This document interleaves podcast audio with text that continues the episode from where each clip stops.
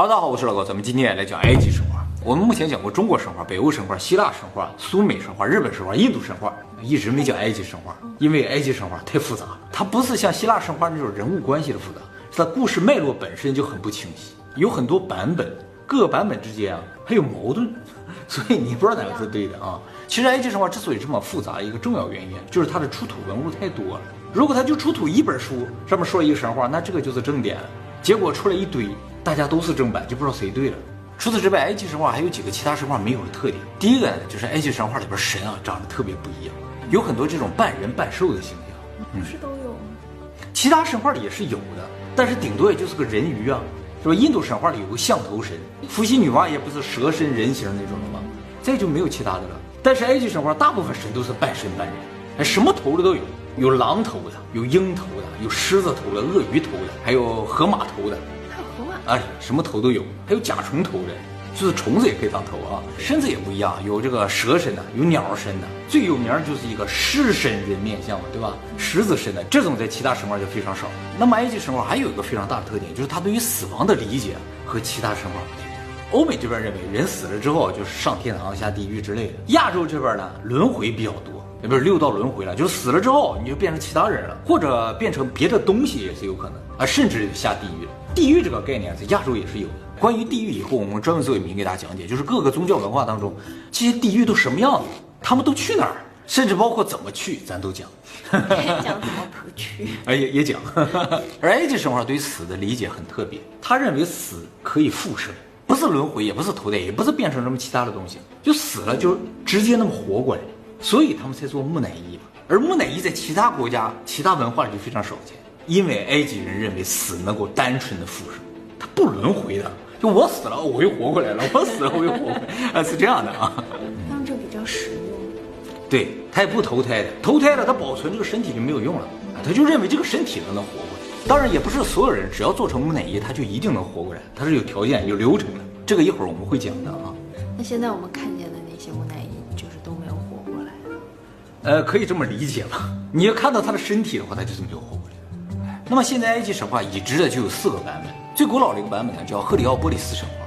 赫里奥波里斯啊是埃及一个古城的名字，现在是开罗的一个区，富人区。还有一个版本啊叫赫尔墨布里斯神话，这赫尔墨布里斯也是埃及的一个古城，哎，离开罗就很远了，它在尼罗河中段那个地方。还有孟菲斯神话、底比斯神话，这些都是埃及古城的名字。这些城市的名字也都是有独特意思的。这个赫里奥波里斯是后来希腊人给它起的名字，所以听上去像个希腊的名字。其实它本名叫做昂，意为太阳之城。你看我们这个昂字儿像不像太阳之城的？像啊。而赫莫布里斯呢，意为八神之城，因为埃及有八个元神，他信奉着八元神，所以叫八神之城。孟菲斯啊是永恒之城，底比斯是权杖之城。底比斯啊就是我们以前讲发现很多法老的坟墓那个帝王谷，安帝王谷就在底比斯。这四个古城全部都在尼罗河沿岸上。那么现在认为这四个版本有可能都是从最古老那个赫里奥波里斯神话发展而来。好，埃及神话的开篇和其他神话非常像啊，也就是说宇宙从一片混沌开始，但是它这个混沌啊有点像印度神话，他说这个混沌是水，不是普通的水，叫原始水。这个原始水其实就是一个原始神呐、他有名字叫努恩，努恩有个配偶叫纳乌涅特，努恩是男的女的？努恩是雌雄同体，那他配偶呢？他配偶就是他。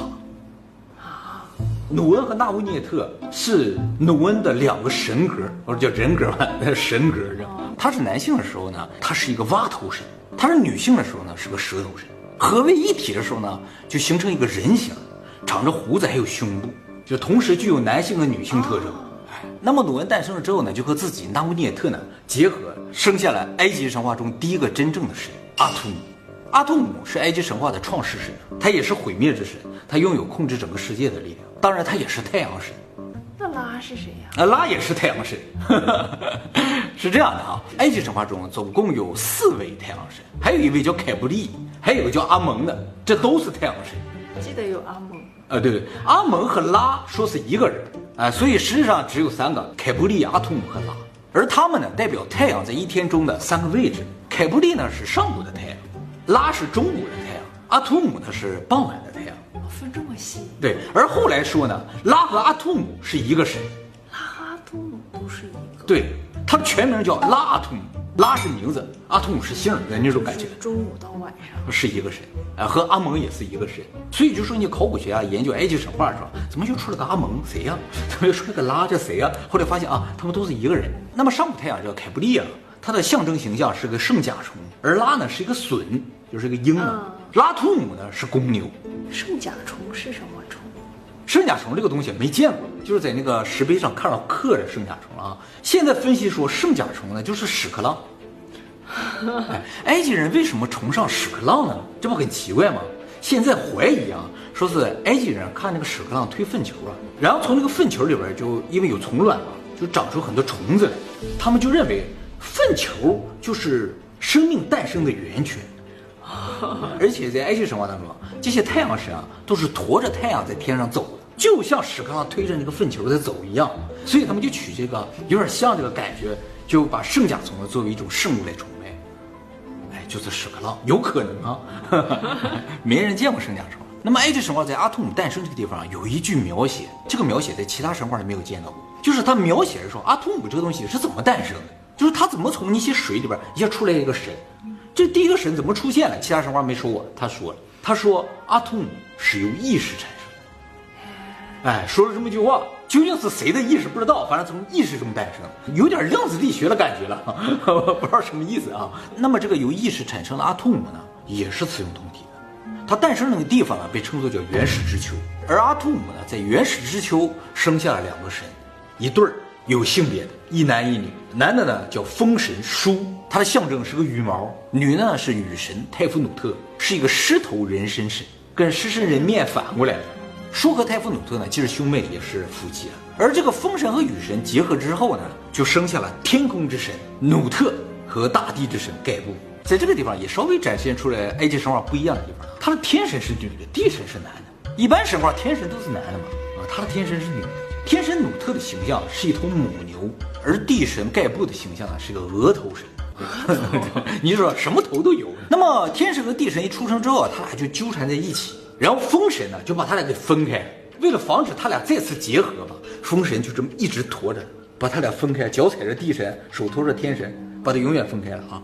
分开的目的是什么？就是说如果他俩不分开，就不会有空间，就不能够产生世间万物，所以一定要把他俩分开。那他们俩不结合，就没有办法再生下一代了。没错，而天神和地神分开之前，天神已经怀孕。那么这个叔啊，就是他们的父亲，为了阻止天神生下孩子，他为什么要阻止？不知道啊。他为了阻止天神生下孩子，于是把他分开的时候下了一个诅咒，就说天神努特，你三百六十天都不能生孩子。埃及的这个一开始说一年是三百六十天，你三百六十天都不能生孩子了，他就永远不能生。但这个时候冒出了一个月亮之神，托托。哎，对对对，你还记得啊？他是一个环头神。关于托托的父母啊，没有特别的记载，就是他从哪来的也不知道。刚才那些都是你生我，我生你的，这个从哪来的不知道。他有可能也是从都是从壁画里面看到的吗？呃，从壁画也有文字。你像这些环啊，鹅呀，嗯，鸭呀。都是猜的，是猜的啊！有一些根本猜不出是什么，就是看像什么动物，他觉得就是什么。这个秃头有可能也像阿图姆一样，是从意识中诞生的。阿图姆是太阳神嘛，他是从意识中诞生。这个月亮神有可能也在意识中诞生。哎，那么秃头呢，就帮助了天空女神呢，产下了她的孩子。他怎么帮助她呢？这个诅咒了三百六十天不能生孩子嘛。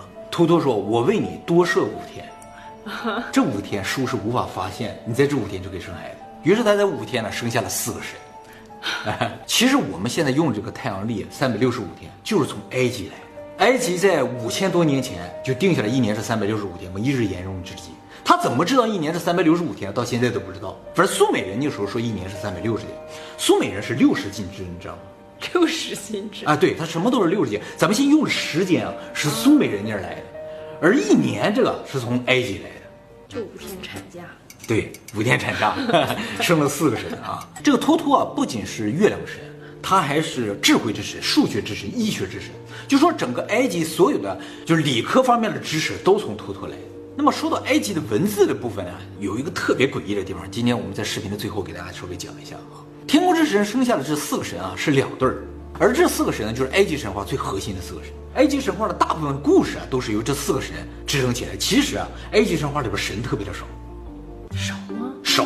呃，刚才讲那几个，就出来一下就没了，就消失了。剩下就这四个人在这演，不像什么希腊神话，这是蹦出来一个，那蹦出来一个，哎呀，这个爱恨情仇那么多，没有，剩下就这四个人，但这四个人就演出特别复杂的事儿。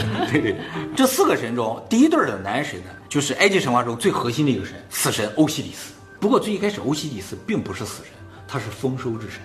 后来转职了？后来他死了，所以变成死神了。神一般在神话里都是不死的，他死了。他没有复活？复活了，所以他是死神。变成死神。对对对。那丰收之神谁继续干了？丰收之神就变成他老婆了，就是伊西斯。我们要介绍第二个人，是个女神。欧西里斯的形象也和其他神不太一样，其他都是这个头那个头的啊。欧西里斯是个绿色皮肤、穿白大褂的这么一个形象，手里拿两个法杖，没有什么特别的头。他的象征形象是一只眼睛。哎，他的配偶呢，就是他的妹妹伊西斯，爱神，也是生育之神、丰收之神。他的形象呢是个眼镜蛇。第二对的这个男神啊，就是战神赛特。赛特的形象是个什么动物？到现在不知道，看上去像柴，但仔细看不是，耳朵和嘴和柴都不一样。现在觉得和他最贴近的动物是非洲的土豚。像哎，是不是？但土豚不生活在埃及，哎，在非洲的中南部啊。土豚呢也是活化石。这个赛特和阿努比斯特别容易搞混。阿努比斯是这个柴头神，不一样。赛特是整个埃及神话中最大的反派啊，他和欧西里斯完全相反啊。他不仅是战神，也是沙漠之神、干旱之神、风暴之神，反正就是什么不好的事儿都是他。暴力，哎，特别暴力啊。其实总结一下，他就是破坏神。而赛特的妻子呢是死者守护神纳夫蒂斯。死者守护神，死者守护神就是负责帮你重生的那个神，哦，哎，非常厉害的啊。那这很重要啊。对，他的形象是个小房子。那么到目前为止啊，除了这个不知道来历的托托神之外，剩下总共有九个神，这一代一代的啊。这九个神合起来呢，就是埃及神话的九柱神，最核心的九个神，分别是拉舒、泰夫努特、努特、盖布、欧西里斯、伊西斯、赛特和奈芙蒂斯。你这九柱神，这是日日语翻译吗？不是，埃及也叫九柱神。其实啊，就是在神话这个地方，埃及神话和日本神话有很多类似的地方，一会儿我们会讲到啊。不知道大家注意到没有啊？就埃及神话里边没有海洋之神，这波塞冬那些啊，还有什么 日本神话里边那个荒神须佐之男，啊，哎，那都海洋之神嘛，他没有，但是他有沙漠之神，哦因为他不接海，他只有沙漠，你知道吗？哎，所以沙漠之神赛特呢，有可能就相当于波塞冬那么个角色，哎，荒神啊。那么欧很久以前他们那儿就没有海。就没有爱，它有河，它是在河边上诞生的啊。那么欧西里斯诞生了之后呢，就统一了埃及，并在他的统治之下呢，埃及蓬勃发展。但他的弟弟赛特呢，就特别讨厌他这个哥哥，因为他们完全相反，而且呢，他的哥哥总是那么受人爱戴，好事儿都是他的，然后人人都喜欢他，赛特就怀恨在心，一直想干掉他这个哥哥。而最终让赛特决定除掉欧西里斯的一个最直接的原因呢，就是赛特老婆纳夫蒂斯喜欢欧西里斯，但是他们这两对儿是定好的，是定好的。但是死者守护神纳夫蒂斯偏偏喜欢欧西里斯，那他的大嫂喜欢他吗？那他不喜欢他，所以两个女的都喜欢欧西里斯，特别的帅啊，是吗？不帅啊，帅，其实很帅。这样的吗？你死赛特，但是除掉欧西里斯啊，并不是一个简单的事情，所以赛特想了一个计划，他就做了一个棺材。啊，把欧西里斯请来说：“大哥，小弟为你敬上一个礼物，就是个棺材。”就是他们这送礼物都送棺材的啊。这欧西里斯一看，哎呦，这么精美的一个棺材，说：“大哥，快进去试试，看合不合身儿。”欧西里斯往里一躺，哎呀，太合适了。说完，然后赛特把盖儿一盖，把欧西里斯扔到河里边了，尼罗河，哎，冲走了。发现欧西里斯不见了之后啊，欧西里斯的老婆伊西斯啊就开始到处找，最终呢，在尼罗河的下游啊找到了欧西里斯，但欧西里斯已经死了。神都打不开棺材盖儿那是神做的棺材，那一样吗？封在里边就死了。于是呢，伊西斯立刻请求他的妹妹死者守护神，就是那个纳夫蒂斯啊，弟妹，对弟妹，把欧西里斯复活。为了防止纳夫蒂斯复活欧西里斯，赛特呢就把欧西里斯的尸体抢走了之后呢，大卸八块，啊不，大卸十四块，然后藏在了世界的十四个地方，让他们永远也找不到。而接下来几年呢，伊西斯就世界各地的找这个欧西里斯的尸块，最终呢把它全部凑齐了，带了回来。带回来之后呢，伊西斯就让死神阿努比斯复活了欧西里斯。这个时候就出现了阿努比斯。阿努比斯是谁？他从哪儿来的？阿努比斯是伊西斯欧西里斯的养子。那他从哪儿来的？养子？对，他从哪来的？其实啊，他是拉夫蒂斯的孩子。就死者守护神的孩子，死者守护神的孩子就是死神，那也就是，而他的父亲呢，并不是赛特，而是欧西里斯。哦，那就他们两个有一腿。对他真有一腿，不光是喜欢的问题，而且还生下了个孩子。为了不让赛特发现这个孩子，拉夫蒂斯把阿努比斯给扔了，一生出来就扔了，结果叫伊西斯捡到了，因为总共就四个人嘛，对吧？你扔我就捡着了，捡到了就把他抚养成人。那赛特不想想，一共就这么两对，是谁生的？啊，可能在他们看来我，还有很多其他的人，在我们看来就这几个人。我你姐来，我姐去了，完了他生我姐之类的，就这么个情况。所以说复杂很复杂，但人际关系非常的简单。不是你生的，不是我生的，他俩生的，对，只能是，对不对？所以阿努比斯复活的是他的亲爹呀，哎，并不是他的养父。知道吗？他不知道。那伊西斯知道吗？也不知道。伊西斯应该也不知道，这个事情应该只有欧西里斯和奈芙蒂斯知道。可是欧西里斯也不一定知道啊？欧西里斯有可能也不知道。好，阿努比斯怎么叫欧西里斯复活了？这个地方其实非常的精彩，就是伊西斯把欧西里斯那些尸块拿回来之后，十四块都拼在一起之后啊，用绷带捆起来，哦，做成了木乃伊，然后把它复活了。复活的这个过程啊，是阿努比斯念了段咒语。然后把他复活的啊，这个咒语呢，写在了死者之书里面。死者之书也叫做亡灵书。最早的一个纸质版本呢，是在一八九九年由英国考古学家弗林德斯呢，在埃及的古城卡洪城遗址里面发现，真的有这个书，现在藏于大英博物馆啊。这个书中就详细记载了如何将死人复活的过程，就是怎么做成木乃伊，然后再经过怎样的过程，然后最后怎么复活，都写的清清楚楚啊。那本书是纸的哈。长二十四米，写的很详细，有文字，有图画，有插图，什么都有哈。会大卖吗？这个书啊是托托神写的。哦。那么我们既然有了死亡之书，有没有可能按照死亡之书上的咒语把死人复活呢？现在认为是没有可能的。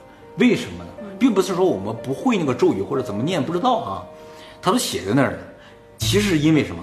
是因为后来又发现了很多死亡之书。死亡之书啊。不是就一本，而是人手一本，每本都不一样。每本死亡之书都是针对这个死者量身定制的。哦，这样啊。对，怪不得我们不会做死亡之书，你咋会做这个东西才行？拿这个别人死亡之书，只能把他复活了，不能复活你，是这个意思。而且我们完全不一样，完全不一样，但是流程差不多，有个流程，但是里边写的内容是不一样。哎。有一些死亡之书是纸的，就是后期发现的都是纸的，而早期的死亡之书都是刻在墙上的，刻在那个墓穴里边，有刻在棺椁上的，各式各样的都有的。死亡之书里边记载了这个复活的过程，也记载了这个人的生平，他这个生平哪些事迹都写在里边。这个死亡之书有什么用啊？就是要启动复活这个过程的时候，就先要念一段咒语，嗯，把死神给请来。死神来了之后呢，会对你进行一个审判。死神不就是他的私生子吗？啊，对对对，其实死神有一个冥界的王，还然后还有一个死神，是这样的。冥界的王现在认为就是欧西里斯，而死神呢是阿努比斯。死神的工作呢是判别你能不能复活，不是所有人都能复活的。当然，这个死神是一个主神，还有四十二个神作为陪审员共同来审理你。在审判的时候，首先呢，你就要自己陈述一下你自己的生平，你都做过哪些好事。做过哪些坏事都要如实说，这样一个非常重要的一个陈述，你不能忘词儿啊，对不对？你要说得好，所以你的生平要写的死亡之书，你拿出来你就自己念。再一个呢，就是他介绍接下来每一个步骤，你就不会走错嘛。所以死亡之书是一个复活的指南，也是攻略，你知道？很重要。对，在这个审判的过程中，神会问你一些问题，你必须如实回答。上面也有写，他问了这个问题，你应该怎么回答？问了这个问题，应该怎么回答？这不攻略吗？对不对？哎，都有写。神既然什么都知道的话，他还问我干什么？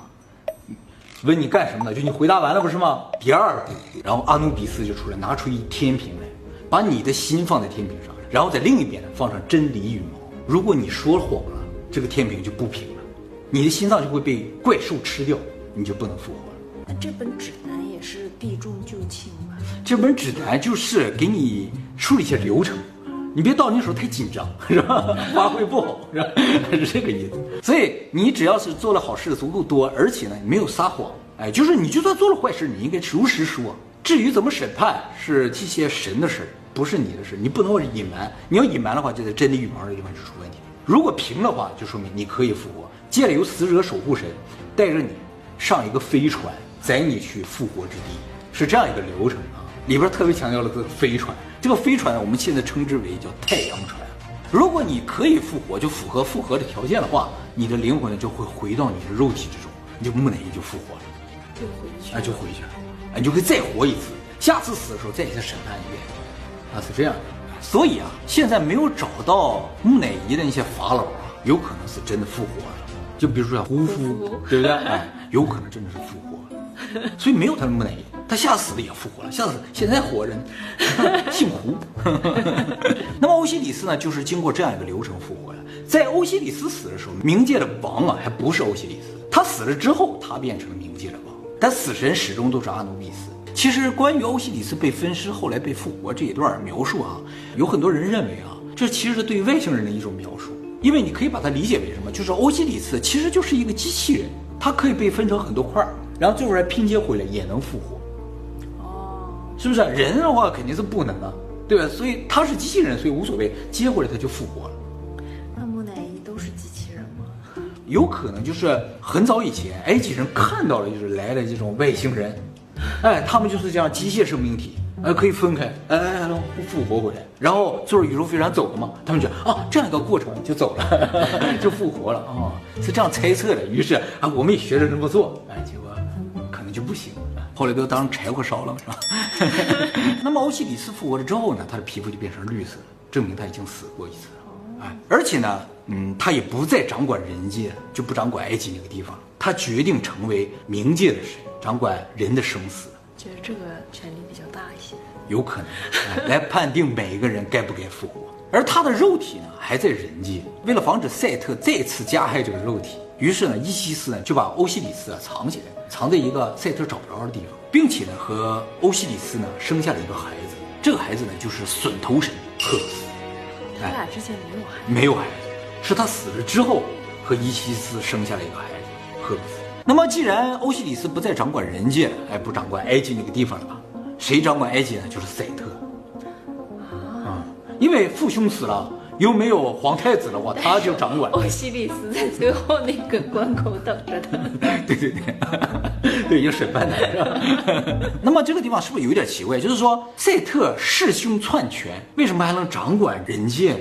很牛的一些什么太阳神不管吗？其实啊，拉知道是他弑兄篡权的，但是拉不管，为什么？因为赛特是拉的守护神。哦，哎，赛特是太阳神的守护神，而欧西里斯可能是人界的守护神，这样一个，所以拉不管这事，他是赛特那一伙儿。上面有人很重要。很重要。那么赫鲁斯呢，就在伊西斯的这个培养之下，慢慢长大了。他也知道是他的叔叔杀死了他的父亲，篡了权，所以呢，他就天天练武啊，就是强健身体，准备 夺回王权，为父报仇。他一开始啊，还想去找拉评评理，明明这个人篡权，而且我是皇太子啊，我应该是第一继承人，不应该是他。但是拉说，哎，这事儿我管不了，而且你这么年轻，不能掌管人界。你叔叔掌管的挺好，就让他继续干吧。哦，原来你们俩是一伙的。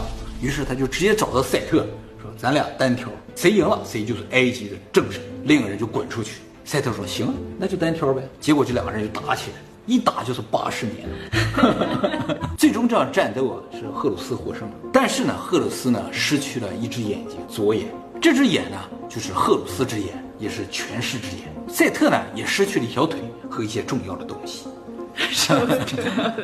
有可能是头发之类的很重要的东西啊，就就变成力气了。赫鲁斯赢了之后呢，他就成为了埃及的统治者嘛，就是第一代法老。所以以后所有的埃及的法老都说他是赫鲁斯的化身。现在挖到那些法老的坟墓上，也都有一个隼的形象，证明自己是正统的赫鲁斯的化身。这整个就是埃及的神话。你说复杂吧，它也不复杂，对不对？但是里边确实有一点不合理的地方了，是吧？好吧。好，最后我们来说一下埃及的文字啊。大家都知道啊，埃及是使用象形文字，这和最早的苏美文明不一样。苏美文明是使用楔形文字，使用象形文字的国家其实不多呀。哎，就是埃及，然后就是中国、日本这边的。后来又进行了进一步的研究，发现啊，它和日文特别的像。把埃及的象形文字和日语的神代文字进行了对比，发现啊，我几乎一样。哎，神代文字就是日本神话描写当中使用过的文字，日本人其实也无法完全解读神代文字，但是他们有这个文字，结果和埃及的文字是一样的。而且古埃及啊，其实它不叫埃及，叫凯美特，读作卡姆托。卡姆托什么意思？在日语里边就是神都，卡米托。卡米托啊，神聚集的地方。所以古埃及就是神都，但是和日语发音一样，而且压根儿啊，就埃及在撒哈拉沙漠嘛，撒哈拉为什么叫撒哈拉沙漠？沙原，撒哈拉，沙沙海。真的耶！哎，以前我们在苏美神话的时候也说过，就是日语和苏美文明好像有一点关系哈，因为这个苏美文明提到，就是神阿努纳奇最先降临那个城市叫死萨，对不对？然后日本那个神叫死萨的欧嘛。斯萨的王，哎，他现在那个城也叫斯萨，是吧？宋文明啊，还有一个最常见的浮雕，就是大家可能经常在我们视频能看到的，就是阿努纳奇带一块表啊，啊，拎个小兜儿，哎，对对，那块表是怎么回事？大家都觉得很奇怪，是吧？其实这个表啊，现在发现了，哎，像那个家纹，对，就是日本天皇的家纹。哎，这个图形啊，在苏美文明也好，还有后面的亚述文明也好。以至于埃及的古文明、古城上全都是，就是说他们之间可能有什么联系。还有呢，就是我们在讲日本神话，说这个神最先降临的地方叫出云呢，在那个地方呢建了个神社叫出云大社。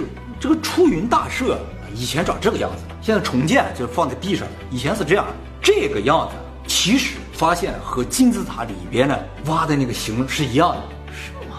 一模一样。后来就查，就是这个出云大社啊，最一开始啊不叫出云大社。我们现在叫出云大社，它出云嘛，原先啊叫日来玉堂啊，哎，就太阳升起来的地方，叫日来玉堂，读作皮拉密斗。所以他们两个怎么联系上了，完全不知道，很神呢。啊，其实我觉得撒哈拉那个地方最神。对，它为什么叫撒哈拉沙漠是吧？那个地方为什么叫撒哈拉？很奇怪啊。可是日本也愿意往这些地方上靠。对，其实很相信。就日本人学地理说啊，撒哈拉沙漠啊，对对，就是撒哈拉。